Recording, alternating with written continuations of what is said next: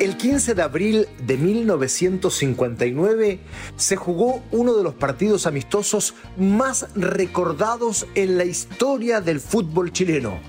Colo Colo se enfrentaba al fantástico Santos de Pelé, que ya venía como campeón del mundo. Pero ocurrió una tremenda sorpresa en el Estadio Nacional que hoy recordamos 63 años después. Esto es Footbox Chile, un podcast con Fernando Solabarrieta, exclusivo de Footbox. Es tan lindo recordar. Es además una obligación traer al presente hechos que sucedieron en el pasado y que son importantes para seguir construyendo el futuro. Sobre todo hechos deportivos, con glorias de antaño que merecen estar en la memoria y el recuerdo de los hinchas en forma permanente. Es el caso de lo que hoy día vamos a contar, porque recordar es un acto de justicia. Ocurrió el 15 de abril de 1959, un día como hoy, pero hace 63 años. Jugaban en el Estadio Nacional el mítico Santos de Pelé frente a Colo Colo.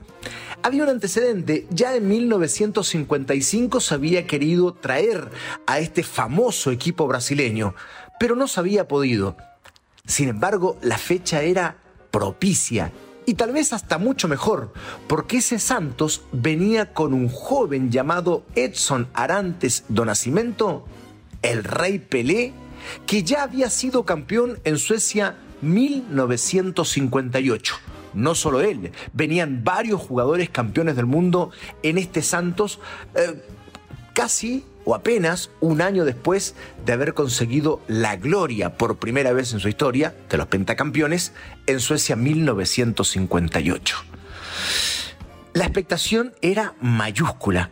Un estadio nacional con 55 mil personas para ver un partido amistoso. Pero claro, todo el mundo quería ver a este Santos, al Santos de Pelé. El técnico de Colo Colo era nada más y nada menos que Flavio Costa. ¿Quién era? ¿Quién fue Flavio Costa?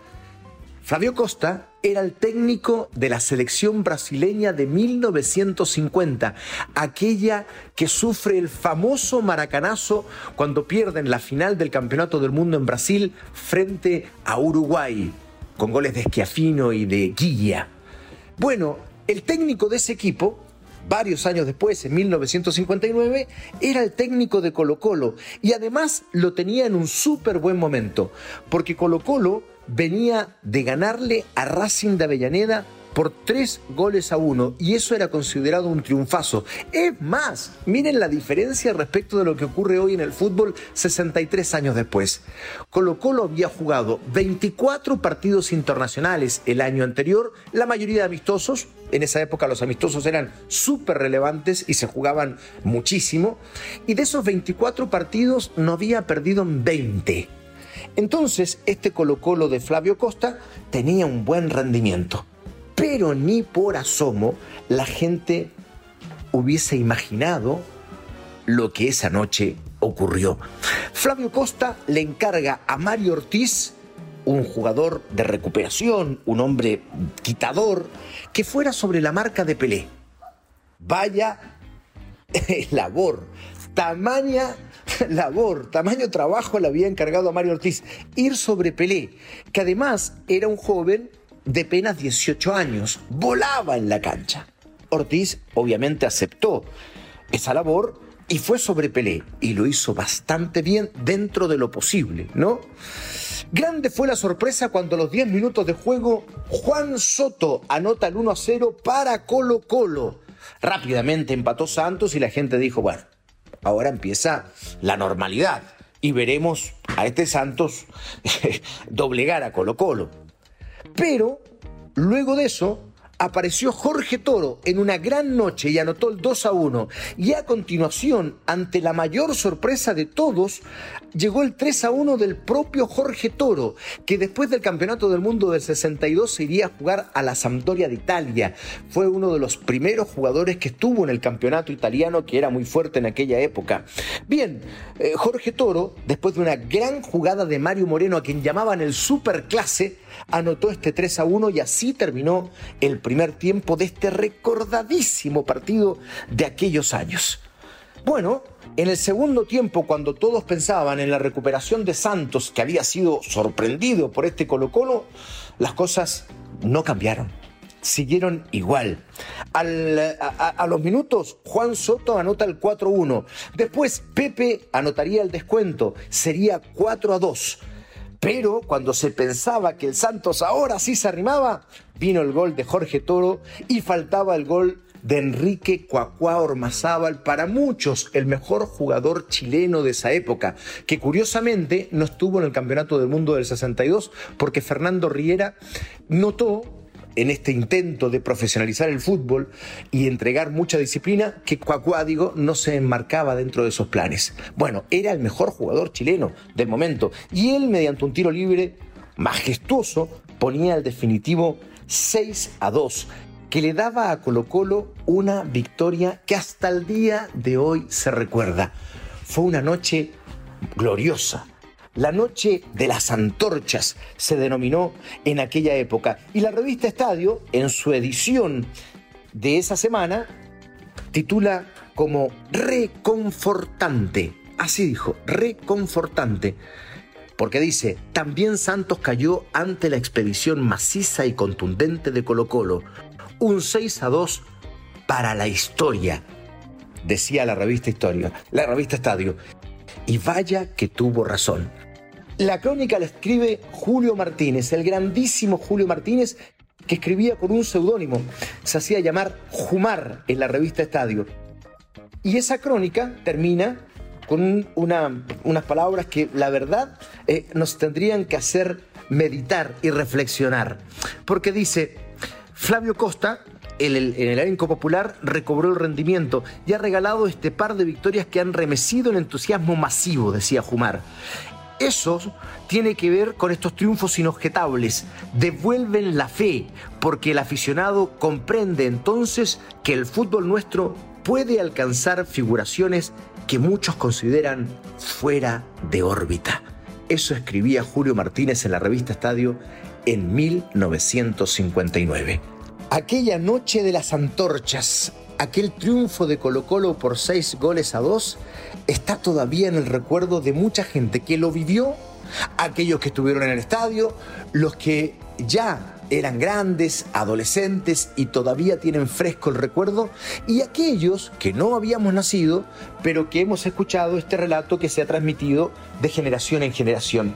Por ejemplo, y quiero contar una infidencia, eh, mi tío Roque, Roque Solabarrieta, hermano de mi padre, desde que yo era niño, me contaba esta historia y me decía, ¿sabes lo que es ver a Pelé picado, enojado dentro del, del, partido porque estaba perdiendo y agarraba la pelota y se quería pasar a uno, a otro, a otro, cuanto rival tuviera enfrente porque él quería resolver el partido solo porque estaba picado, estaba muy enojado, no estaba acostumbrado a perder? Bueno, yo no sé si esto sucedió así tal cual.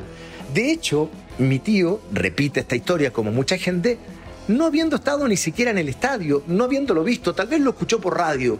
Él estaba a 3.000 kilómetros de distancia, pero son en el sur de Chile, pero son esas historias que pasan evidentemente de generación en generación y se siguen contando. Por eso hoy 15 de abril queríamos traerlo al recuerdo de Fútbol Chile porque se cumplen exactamente 63 años de aquella noche de las antorchas como fue conocida. Alineaciones de ese partido porque es necesario recordarlos evidentemente. Learcio, Quetulio, Elvio, Dalmo, Ramiro, Urubataor, Dorval, Cutiño, Pagao, Pelé y Pepe. Ese era el equipo del Santos. Y los victoriosos, los ganadores, Misael Scuti, arquero de la selección chilena en el 62, Caupolicán Peña, Fernando Navarro, Isaac el Marinero Carrasco, Hernán Rodríguez, Mario Ortiz, que tuvo que marcar a Pelé, como decíamos, Mario Moreno, el superclase, Enrique Cuacuá Ormazábal, Juan Soto, Jorge Toro y Bernardo Bello, todos dirigidos, como habíamos señalado hace un ratito, por Flavio Costa, técnico de la selección brasileña en 1950. Y fíjense ustedes que este partido no solo es recordado ahora en Fútbol Chile.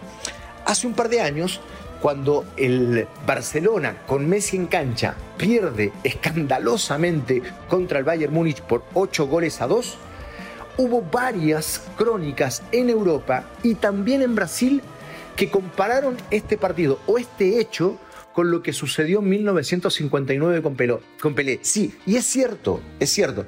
¿Cuál era el link? Que pocas veces una estrella mundial, uno de los más grandes jugadores de la historia del fútbol, había recibido humillaciones y palizas futbolísticas. En este caso Messi jugando por el Barcelona. En 1959, Pelé jugando por el Santos. Rodolfo Rodríguez, periodista brasileño, hizo precisamente una crónica construida en base a esta comparación entre el Barcelona de Messi, apabullado por el Bayern Múnich, y el Santos de Pelé, derrotado por Parisa por Colo Colo en 1959. Eh, esta historia es muy linda, como tantas. Hemos querido traerla en este 15 de abril para, eh, para que ustedes no se olviden y para los que no lo sabían, para que lo tengan en su memoria. Porque esa fue la noche en que la gente llegó al Estadio Nacional para ver a Pelé y terminó viendo a Cuacuá, al Superclase Moreno y a Jorge Toro. Claro que sí. Eh, esto además provocó el regreso de Pelé a Chile, porque eh, Pelé, enojado, esto sí es verdad, por la derrota en su espíritu ultra competitivo, quiso volver rápidamente a jugar la revancha en, nuestro país. Y digamos de hecho que es el Santo, que jugaba por todas partes del mundo, partidos amistosos, en el lugar donde más jugó fue en Chile. Fue en Chile. No sé si provocado por esto, esto los hizo volver, pero después siguió. Y la relación con Santos de Pelé y Chile fue muy cercana, fue muy estrecha. Y para terminar, o ir terminando en este podcast, quisiera agregar algo que se dijo en, eh, en un momento también en la revista Estadio en 1959 con ocasión de ese partido. Esto está escrito por Don Pampa, otro gran periodista de la historia del fútbol nacional y del deporte en la revista Estadio. En su sección Migajas escribe, en Sao Paulo ha producido estupefacción la noticia de que a Santos, su cuadro campeón, le hayan hecho seis goles en Chile. No puede ser, y para salir de la curiosidad, decidieron mandar a un reportero gráfico a fotografiar a todos los jugadores de Colo Colo, de frente y de perfil, y hacerles entrevistas para cerciorarse, escribe Don Pampa, de que son de carne y hueso. Así se escribe la historia.